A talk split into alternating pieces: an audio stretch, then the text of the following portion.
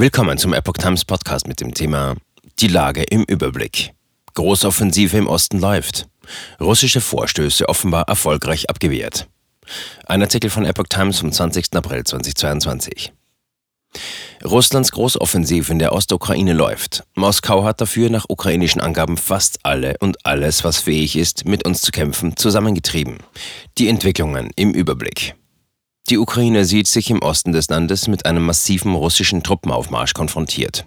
Jetzt ist praktisch der gesamte kampfbereite Teil der russischen Armee auf dem Territorium unseres Staates und in den Grenzgebieten Russlands konzentriert, sagte Präsident Volodymyr Zelensky in seiner nächtlichen Videobotschaft. Russland setzte den Verteidigern der eingekesselten Stadt Mariupol eine weitere Frist.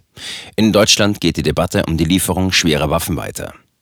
Die russische Seite habe fast alle und alles, was fähig ist, mit uns zu kämpfen, zusammengetrieben, sagte Zelensky. Er forderte erneut Waffen. London sieht Probleme für russische Angriffe.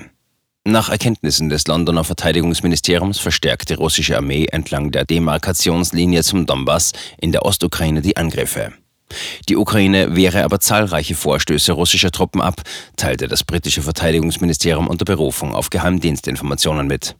Russische Fortschritte würden weiterhin durch das Gelände sowie logistische und technische Schwierigkeiten behindert. Dazu komme auch die Widerstandsfähigkeit der hochmotivierten ukrainischen Armee. Dass es Russland nicht gelungen sei, den Widerstand in der umkämpften südostukrainischen Hafenstadt Mariupol auszumerzen, sowie die wahllosen russischen Angriffe, die Zivilisten treffen, seien weitere Hinweise darauf, dass Moskau seine Ziele nicht so schnell wie erhofft erreiche. Moskau stellt erneut Ultimaten. Moskau kündigte am Dienstagabend eine neue Frist für die in einem Stahlwerk verschanzten letzten Verteidiger in Mariupol an. Generaloberst Michail Misintsev kündigte eine einseitige Feuerpause samt humanitärem Korridor aus dem Stahlwerk für Mittwoch 14 Uhr Moskauer Zeit an. Im Zuge dieser Feuerpause könnten sich ukrainische Kämpfer ergeben und Zivilisten evakuiert werden, heißt es in der Mitteilung des russischen Generaloberst. Russland will die strategisch wichtige Hafenstadt komplett unter Kontrolle bringen. Frühere Ultimaten an die Verteidiger ließen diese verstreichen. Kanada kündigt Lieferung von schweren Waffen an.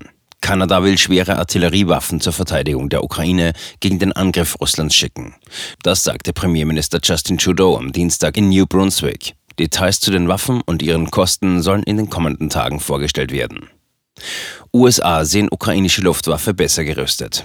Das US-Verteidigungsministerium teilte seine Einschätzung mit, dass die ukrainische Luftwaffe aktuell besser dastehe als vor zwei Wochen. Verbündete Staaten, die mit den gleichen Flugzeugtypen Erfahrung hätten, hätten den Ukrainern dabei geholfen, mehr Flugzeuge einsatzbereit zu machen, erklärte der Sprecher. In diesem Moment haben die Ukrainer mehr Kampfflugzeuge zur Verfügung als noch vor zwei Wochen. Explosionen in südukrainischer Stadt Mykolaiv. Aus der südukrainischen Großstadt Mykolaiv ist erneut Beschuss gemeldet worden. Wieder Explosionen in Mykolaiv, schrieb der Bürgermeister der Stadt, Alexander Senkevich, am frühen Mittwochmorgen auf Telegram. Über Schäden und Opfer gab es zunächst keine Angaben. Separatistische Gruppierungen der Volksrepublik Luhansk vermeldeten unterdessen die Einnahme einer Kleinstadt im Gebiet Luhansk im Osten der Ukraine. Die Stadt Kremina sei vollständig unter Kontrolle der Einheiten der Volksrepublik, teilte die Luhansker Volksmiliz auf Telegram mit. Laut der jüngsten Analyse des US-Kriegsforschungsinstituts ISW war der Vorstoß nach Kremina die einzige russische Bodenoffensive binnen 24 Stunden, die signifikante Fortschritte gemacht habe. Das wird heute wichtig.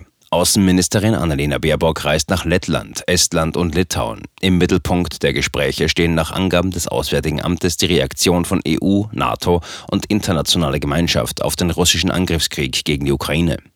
Weiteres Thema dürfte die Sicherheitslage in der gesamten Region sein. Als Reaktion auf den Krieg will Bundesentwicklungsministerin Svenja Schulze bei der Weltbanktagung in Washington 21. und 22. April dafür werben, ein Bündnis für globale Ernährungssicherheit zu schaffen. Vor ihrer Abreise äußerte sie sich bei einer Pressekonferenz. Der polnische Verteidigungsminister Mariusz Blaszczak trifft in Washington seinen US-Kollegen Lloyd Austin.